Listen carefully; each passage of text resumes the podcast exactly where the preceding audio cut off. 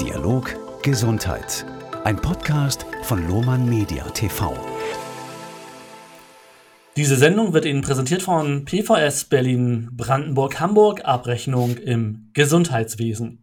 Ich darf Sie ganz herzlich begrüßen zum Lohmann Media TV Podcast Dialog Gesundheit. Mein Name ist Peter Clausen und in dieser Folge geht es um den Klinikeinkauf um die Zukunft des Klinikeinkaufes. Ähm, vielmehr zu Gast heute Stefan Kroja. Er ist Gründer von Zukunft Krankenhaus Einkauf. Herr Kroja, in Ihrer Vision schreiben Sie, der Einkauf wird bis 2030 zum Wertschöpfungspartner der Klinikgeschäftsführung von Industrie und von Start-ups. Er trägt die Verantwortung für eine nachhaltige Entwicklung seiner Einrichtung in wirtschaftlicher, ökologischer und sozialer Dimension. Das ist spannend, dass es im Augenblick noch nicht so ist, ne? Ja, ja, absolut. Ist absolut noch nicht so. Erstmal vielen Dank für die Einladung zum Podcast. Ja. Habe ich sehr, sehr gerne angenommen, weil es mir eben wichtig ist, dass der Einkauf auch von der Wertigkeit äh, das Gehör bekommt und dazu dient das, glaube ich, auch dafür.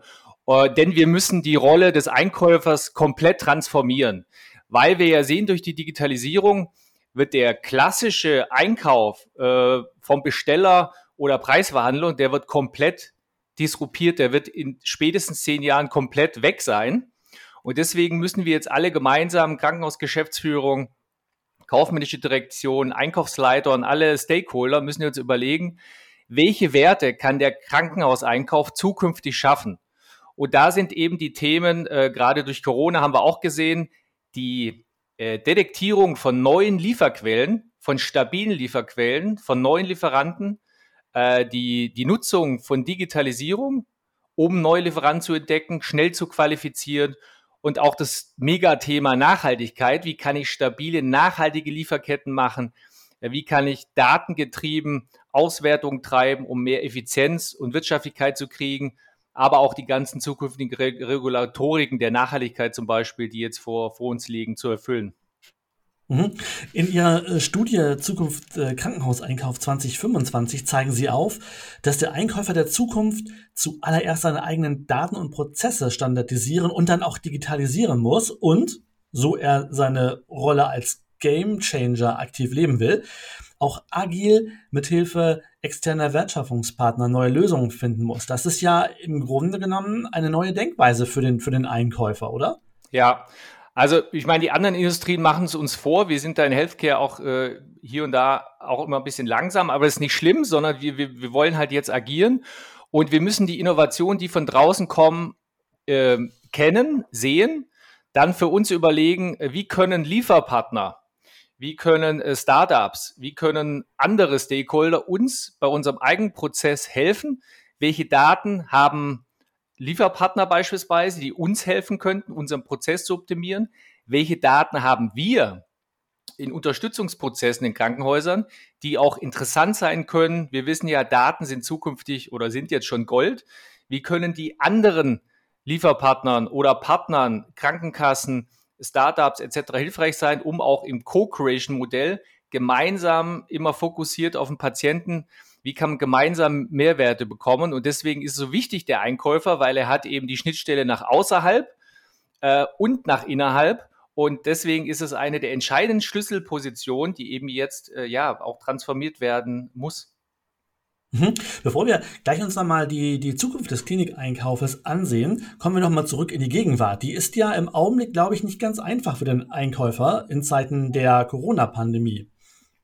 Ja, und das ist, ähm, sag ich mal, immer ein typisches Problem einer, einer Berufsgruppe, die sich transformieren muss, was ja jetzt im, im Zeitalter der Digitalisierung und Nachhaltigkeit eigentlich so gut wie jede Berufsgruppe betrifft. Aber wir sehen eben, dass der Einkäufer jetzt, sag ich mal, gerade äh, die Backen zusammenpustet oder durchschnauft von der Corona-Krise. Da war der Einkäufer eben rundum beschäftigt, überhaupt ähm, Masken, Kittel, Handschuhe überhaupt zu bekommen, um Liefersicherheit mhm. zu gewährleisten. Ähm, und jetzt müssen wir eben ähm, das mal sacken lassen. Ähm, der Einkauf muss sich jetzt wieder ordnen. Und jetzt ist eine geniale Chance für den Einkauf zu schauen, äh, wie kann ich jetzt wirklich zu dem Wertschöpfungspartner werden der Geschäftsführung, um zukünftig weiter eine Rolle zu spielen ähm, in, in dem Spiel. Und äh, da ist es eben die Themen äh, Nachhaltigkeit, Digitalisierung, wo der Einkäufer eben diese große Rolle wahrnehmen kann. Ja, Sie haben es ja gerade schon beschrieben. Der Einkäufer will erstmal jetzt so ein bisschen durchatmen, durchpusten und dann kommt Herr Kroja und sagt mir, okay, jetzt muss ich noch irgendwie agil mit externen Wertschöpfungspartnern äh, meine Zukunft äh, aktiv gestalten.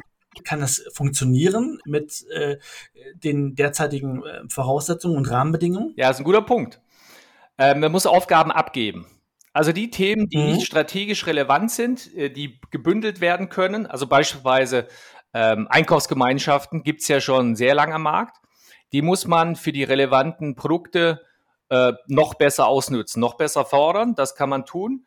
Ähm, auf der anderen Seite kann man für den unstrukturierten Einkauf, also wo man nicht die Ausgaben verhandeln muss und große Rahmenverträge hat, dafür hat man die Einkaufsgemeinschaften, kann man beispielsweise C-Artikel, Marktplätze, da gibt es auch schon äh, mehr Marktplätze äh, nutzen, die im Prinzip äh, für den Tailspend, für die nicht so hochpreisigen Artikel, die aber viel Prozesskosten verursachen, da kann man sich auch Luft schaffen.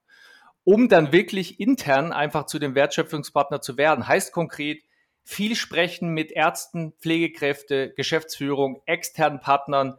Wie kannst du mir helfen? In mein, ähm, wie kannst du die Patientenversorgung mit mir gemeinsam verbessern? Wie können wir Prozesse schlanker machen? Welche Daten hast du? Gebe ich Ihnen recht, das ist ein guter Punkt. Erstmal gucken, was kann ich wegcutten äh, und wo kann ich mich dann wertschöpfend konzentrieren.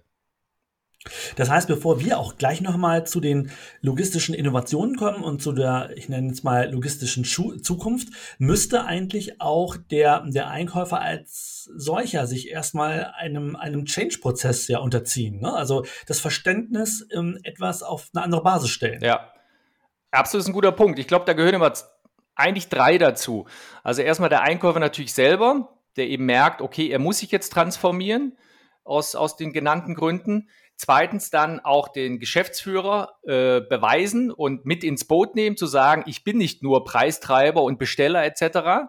Dann da aber natürlich auch einen Plan vorlegen, ein Konzept, was den äh, Geschäftsführer auch überzeugt und gleichzeitig auch mit den strategischen Lieferpartnern, wo es vielleicht maximal drei oder eine Handvoll gibt, wirklich gemeinsam zu überlegen, wie können wir die Klinik gemeinsam nach vorne bringen. Heißt, bessere äh, Patientennutzen, Outcome, aber natürlich auch Effizienz und Wirtschaftlichkeitsgewinne. Und dafür muss der Einkäufer eben ja auch mal innehalten, stillstehen nach der Corona-Krise und dann mit einem Plan zur Geschäftsführung und gleichzeitig mit den Lieferpartner, äh, um damit ähm, ja sich den Freiraum zu schaffen, aber auch das Standing, das er braucht. Weil vielleicht ein letzter Satz dazu: ja. Das Standing ist eben vom Einkäufer teilweise bei der Geschäftsführung nicht so da. Die denken immer, okay, ja gut, ich bin ja bei einer Einkaufsgemeinschaft ähm, da läuft auch mein Einkauf und mein Einkäufer macht das Operative. Ich sage nein, äh, da steckt noch viel mehr Fleisch am Knochen, das wir jetzt nützen müssen. Wir wissen ja, alle Kliniken oder noch mehr Kliniken kommen nach Corona-Krise in wirtschaftliche Notlage. Und ähm, mhm. da muss die Geschäftsführung auch die, die potenzielle starke Rolle des Einkäufers erkennen, aber dazu muss der Einkäufer eben von sich aus auch äh, die Aktion starten. Mhm. Das heißt also nicht nur Change-Potenzial beim Einkäufer selber, sondern auch mit Blick auf die Klinikleitung, auf die Geschäftsführung. Ähm, perfekt dargestellt, ja. Wir haben jetzt ein paar Begriffe schon gehört. Digitalisierung und Nachhaltigkeit. Das müssten Sie noch mal ein bisschen uns erklären. Also Digitalisierung, klar, in der Logistik, Nachhaltigkeit, das ähm, stelle ich mir noch nicht ganz einfach vor. Ja, also Nachhaltigkeit äh, in, der, in der Lieferkette bedeutet letztendlich gibt es dafür drei Dimensionen. Die erste ist äh, die soziale Dimension, dann gibt es die, die äh, wirtschaftliche Dimension und die ökologische Dimension. Vielleicht einmal eine, ein Beispiel. Bei der, wenn beim, beim Start des strategischen Einkaufsprozesses steht, die Detektierung von Lieferanten und Qualifizierung von Lieferanten. Das heißt, zukünftig wird auch die, durch die Regulatorik des Lieferkettengesetz oder Sorgfaltspflichtengesetz ab 2023 es notwendig sein, auszuschließen, dass ein Lieferant von mir beispielsweise Zwangsarbeit im Produktionsland tut. Ganz aktuell vor drei Wochen, aktueller Skandal, ne, die größte Nitril-Handschuhfirma der Welt ähm, produziert Handschuhe für deutsche Kliniken unter Zwangsarbeit. Das kann so nicht weitergehen und wird regulativ jetzt auch geregelt. Da, da muss ich, ähm, ja, wird, wird, das ist ein Nachhaltigkeitsfaktor. Einhaltung von Menschenrechten. Auf der anderen Seite Einhaltung von Umweltstandards liefert auch das Sorgfaltspflichtengesetz. Da können wir auch Digitalisierung und Einkauf und Lieferkettenmanagement zusammen nutzen. Heißt konkret, Die Klinik muss zukünftig eine CO2-Bilanz erstellen für die, die ähm, Nachhaltigkeitsdimensionen Tragweiten Scope 1, 2 und 3. Scope 1 heißt die direkten Emissionen, die ich mache, Scope 2 äh, indirekte, aber die ich selber direkt beschaffe, wie zum Beispiel Strom oder Gas.